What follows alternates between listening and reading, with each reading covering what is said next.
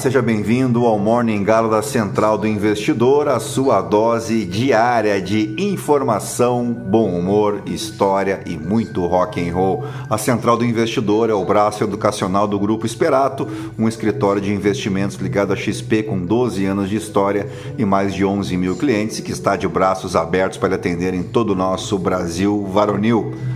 Acesse aí esperatoinvestimentos.com.br ou acesse o link na descrição deste episódio e agende uma conversa se você precisa de ajuda com os seus investimentos. O meu código de assessor na XP é o 36194. Fiquem à vontade para mudar a sua assessoria para Moá e claro, será um enorme prazer cuidar da tua saúde financeira. Eu sou o Felipe Teixeira e ao som de YouTube em homenagem a dois corações apaixonados. Falo do ouvinte Nestor Mendonça que pediu para dedicar a música para a esposa Gislaine, que está de aniversário hoje, e é claro que estou aqui desejando muita felicidade, muita saúde, sucesso, um pouquinho de juízo também, né? Mas só um pouquinho para Gislaine e para todos os aniversariantes de hoje, especialmente para os ouvintes aqui do Morning Galo. Nós vamos destacar o que de mais importante deve movimentar o mercado financeiro nesta quinta-feira, 18 de maio faltam 227 dias para acabar o ano e 21 dias ou três semanas para o feriado de Corpus Christi.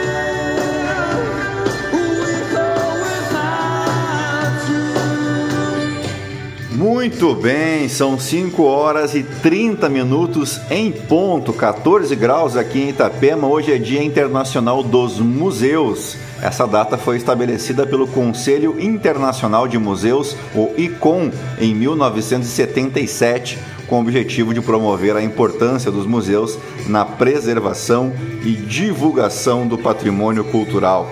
A escolha do 18 de maio como Dia Internacional dos Museus está relacionado à criação do ICOM, que ocorreu nessa mesma data, só que em 1946. O ICOM é uma organização internacional que reúne profissionais de museus e promove o intercâmbio e a colaboração no campo museológico. Também é Dia Nacional de Combate ao Abuso e à Exploração Sexual de Crianças e Adolescentes. Essa data remonta a um acontecimento trágico que ocorreu aqui no Brasil em 1973, mais precisamente na cidade de Vitória, no Espírito Santo, ficou conhecido como o caso Araceli. Araceli Cabreira Sanches, uma menina de apenas 8 anos de idade, foi sequestrada, violentada e brutalmente assassinada. E o crime, é claro, chocou a opinião pública e evidenciou a necessidade de ações efetivas para prevenir e combater a violência sexual contra crianças e adolescentes. Assim, o Dia Nacional de Combate ao Abuso e à Exploração Sexual de Crianças e Adolescentes foi estabelecido em homenagem a Araceli Cabreira Sanches, com o objetivo de sensibilizar a população, promover debates e mobilizar a sociedade para a proteção dos direitos infanto-juvenis. Também é aniversário das cidades de Caruaru e Bezerros, em Pernambuco, e Coruripe, nas Alagoas, além do município de Guaíra, no estado de São Paulo. Também é Dia Nacional da Luta Antimanicomial, que é um movimento social que luta pelos direitos das pessoas em sofrimento mental e advoga pelo fim da lógica manicomial nos cuidados em saúde. No Brasil, o movimento impulsionou a reforma psiquiátrica, que, a partir da realização do segundo Congresso Nacional de Trabalhadores de Saúde Mental em Bauru, Uh, isso aconteceu em 18 de maio de 1987, daí a data que ficou como Dia Nacional da Luta Antimanicomial uh, e que culminou na intervenção também na Casa de Saúde Anchieta, lá em Santos, e marca então o Dia Nacional da Luta Antimanicomial, tá bom? E agora sim, depois de embevecer vocês com tanto conhecimento, vamos direto ao que interessa. Mas antes, se você gosta do conteúdo aqui da Central do Investidor, nos ajude compartilhando, indicando o nosso podcast aí para um amigo, uma amiga, para somar aos outros 1.500 ouvintes diários que não se misturam com a gentalha. Você pode me seguir também no Instagram, no Felipe ST. E é isso aí, gentalha, gentalha, gentalha. Vamos operar.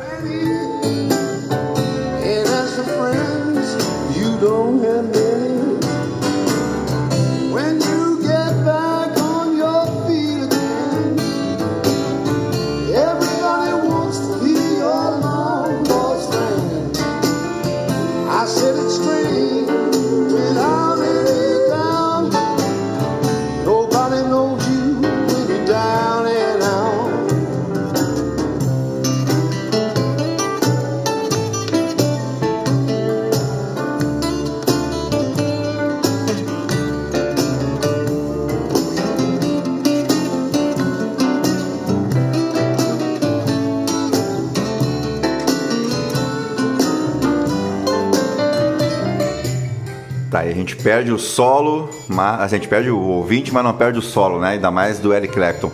Vamos adiante. A quinta-feira foi de ganhos para as ações asiáticas, com exceção ao índice Xangai na China, com os futuros em Wall Street operando no terreno positivo impulsionadas aí pelos ganhos na véspera, uma vez que o otimismo sobre um eventual avanço nas negociações sobre o teto da dívida dos Estados Unidos fortaleceu o apetite por ativos de risco.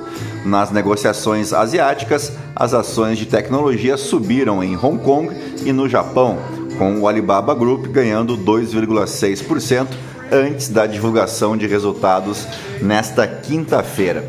Os fabricantes de chips estavam entre os de melhor desempenho no índice Nikkei, depois que o primeiro-ministro do Japão Fumio Kishida se reuniu com executivos globais para impulsionar o setor doméstico de semicondutores do país.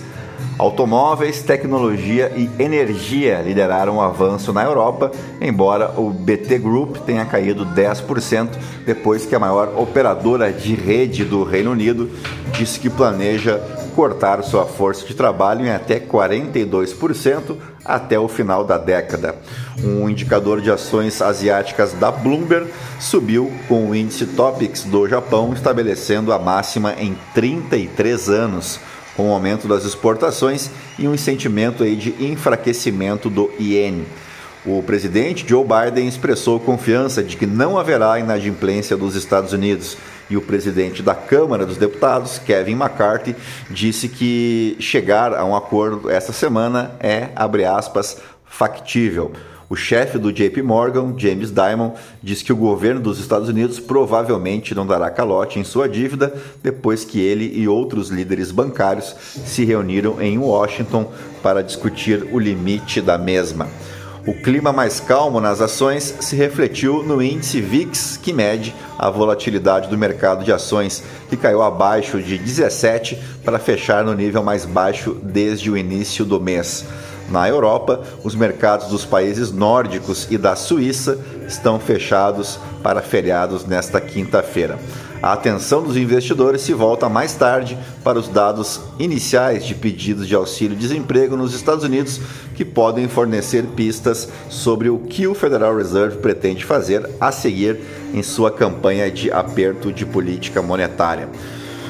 Por aqui, dois dispositivos inseridos pelo relator do novo arcabouço fiscal na Câmara, Cláudio Cajado, vão permitir que o governo de Luiz Inácio Lula da Silva possa ampliar as despesas em cerca de 80 bilhões de reais adicionais nos próximos dois anos, segundo estimativas do mercado financeiro. Técnicos da Câmara que assessoram o parlamentar admitem a expansão, mas projetam um valor bem menor, ao redor aí de 42 bilhões de dólares. Na prática, os mecanismos abrem espaço para o governo inflar os gastos nos dois primeiros anos da regra. Ao Estadão, Cajado afirmou que os dispositivos foram incluídos para compensar os efeitos da desoneração dos combustíveis em 2022 no governo Jair Bolsonaro. No primeiro ano de funcionamento do novo marco fiscal, em 2024, o governo poderá ampliar as despesas primárias no limite máximo permitido pela regra, 2,5% acima da inflação. A previsão não constava do texto original do Ministério da Fazenda e, segundo parlamentares, foi fruto de negociação de cajado com a equipe econômica. No final da tarde de ontem, a Câmara dos Deputados aprovou por 367 votos a 102 que o projeto do arcabouço fiscal tramite em regime de urgência. Isso garante que a nova regra para controlar as contas públicas fure a fila de votação e possa ser colocada em apreciação diretamente no plenário, sem passar por comissões. A votação do mérito, ou seja, do texto em si, está prevista para a próxima terça-feira ou quarta. A votação teve quórum de 471 deputados.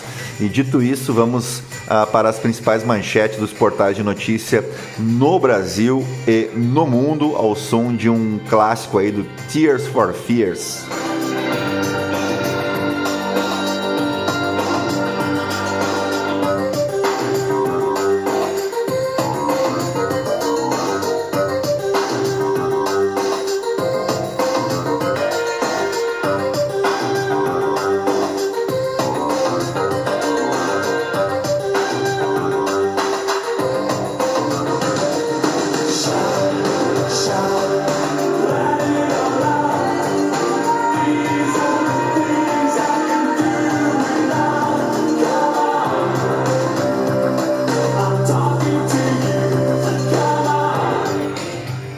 Bem, começamos pelo Estadão. Arcabouço fiscal. Relator inclui dispositivos que permitem gasto extra de até 80 bi em 2024 e 2025. Ibama dá razão a Marina Silva e barra projeto da Petrobras no Rio Amazonas. Adriana Fernandes. Alckmin não pode acertar atraso ambiental com incentivo à volta do Fusca do Itamar. Vice-presidente ainda está devendo no cargo de ministro da Indústria. Sinais da nova política de reindustrialização do país já deveriam ter saído. Antes parte do sonho americano, carros novos agora estão fora de alcance nos Estados Unidos. Jornal do Carro, veículo popular no Brasil é coisa do passado, o foco é o conteúdo tecnológico. Enquanto a gente vê o governo japonês aqui incentivando a produção de semicondutores, que são o futuro, aqui no Brasil se discute a volta do Fusca do Itamar, né? Parabéns aos envolvidos. Lula fecha agenda no G7 e terá nove reuniões bilaterais, além de encontro com empresários. Diretor-geral da PF acompanha Lula em viagem ao Japão para assinatura de acordo. William Vac, lista de vontades de Lula é longa e apoiada em inabaláveis convicções próprias. Uh, Rosiane Kennedy, Moro se reúne com Alexandre de Moraes horas após cassação de Deltan. Se Deltan recorrer, STF poderá revisar antigo julgamento sobre o desembargador por fraude à lei. Ministro de Lula cobra 10 mil reais em convite de almoço para comemorar aniversário. Caçada a quadrilha de mega assaltos ligada ao PCC termina com 18 mortos e 5 presos mais investimento e formação de professores. O que fazer para ampliar o ensino integral? Vamos agora para o para a Folha de São Paulo. Manobras do arcabouço fiscal turbinam gasto do governo em até 82 bilhões em 2024. TSE fez interpretação expansiva da lei para caçar mandato de Deltan. Ibama nega pedido da Petrobras para explorar petróleo na foz do Amazonas.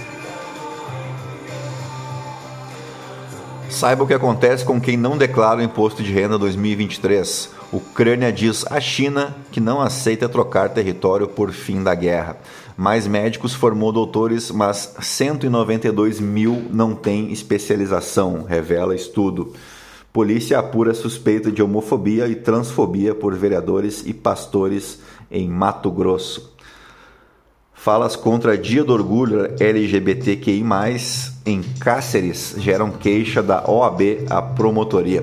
Os caras não se aguentam, né? É um dia no ano só em homenagem à comunidade LGBTQ+, e aí tem um monte de bobalhão na internet aí falando que tem que ter o dia da família, o dia do heterossexual e aquele monte de idiotice que a gente não aguenta mais, né?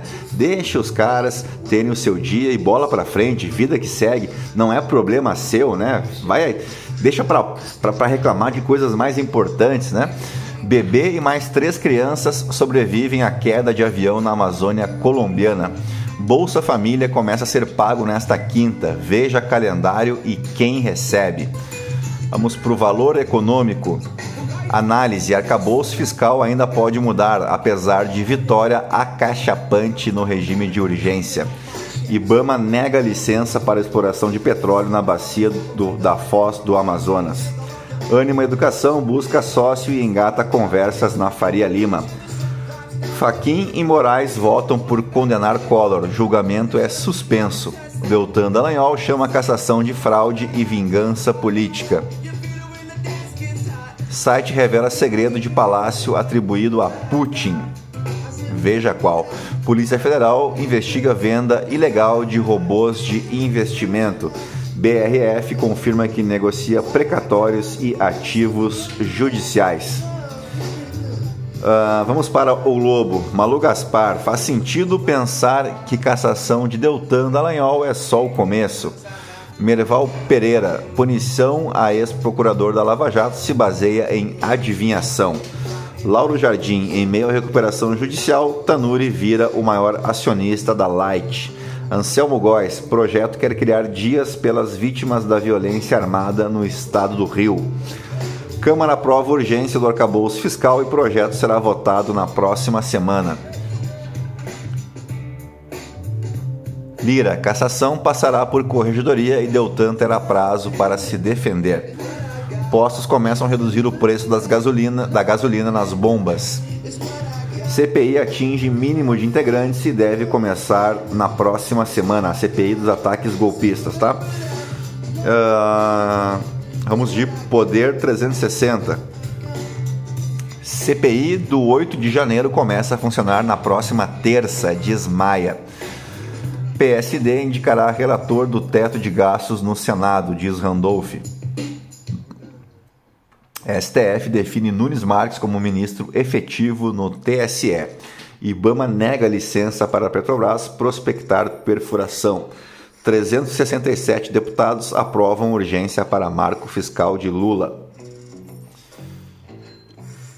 Randolph critica a decisão do Ibama contra a Petrobras. Montana é o primeiro estado norte-americano a banir o TikTok. Será que lá eles estão fazendo aquele escândalo de liberdade de expressão, de censura e tudo mais? Câmara aprova assistência a autistas em centros especializados do SUS. Uh, deputados da oposição mostram apoio a Deltan, veja imagens. Brasil pode se destacar na transição energética, diz Hollenberg. O governo concede desconto de 25% no Pronaf para agricultores gaúchos. Uh, Metrópolis. Dois dias após Bolsonaro, Mauro Cid depõe a PF sobre vacinas e em meio a polêmicas de rachadinha. Cassação de Deltan Dallagnol deixa Sérgio Moro em alerta máximo. O ah, que mais que temos aqui? Pastor que assume. Peraí que sumiu aqui. Pastor que assume vaga de Dallagnol reforça bancadas evangélica e bolsonarista. Gleice após Dallagnol. Ah, mas peraí que tá muito ruim aqui. Ah, desisti do Metrópolis aqui, vamos adiante. O meu computador também não está ajudando muito. Vamos para os aniversariantes do dia. O 18 de maio marca o aniversário de Eurico Gaspar Dutra, que foi um político e militar brasileiro que exerceu a presidência do Brasil de 1946 a 1951. Ele foi o primeiro presidente civil eleito após o fim do Estado Novo de Getúlio Vargas. Durante seu governo, Dutra buscou implementar políticas de desenvolvimento econômico, estabilidade financeira e modernização do país. Uma das principais medidas de seu governo foi a criação, adivinha do que? Da Petrobras, isso em 1953, que se tornou a empresa estatal responsável pela exploração e produção de petróleo no Brasil. Dutra também promoveu a industrialização do país, incentivando a instalação de indústrias e a diversificação da economia, especialmente nos setores de siderurgia e energia.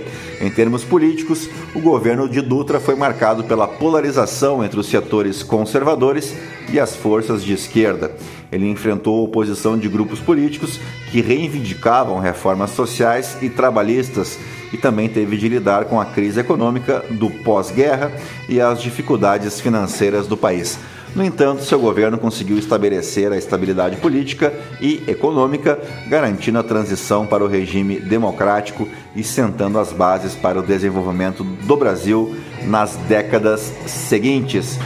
Vamos para os fatos históricos. No ano de 1499, Alonso de Orreda partia de Cádiz em um 18 de maio em sua viagem para o que hoje é o território da Venezuela. Ele fez parte da expedição liderada por Cristóvão Colombo, que buscava explorar e conquistar novas terras nas Américas.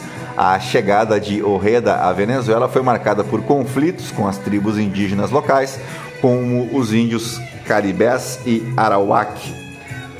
Orreda estabeleceu uma colônia chamada San Sebastião de Urubá, mas enfrentou dificuldades devido à resistência dos nativos e às condições adversas da região.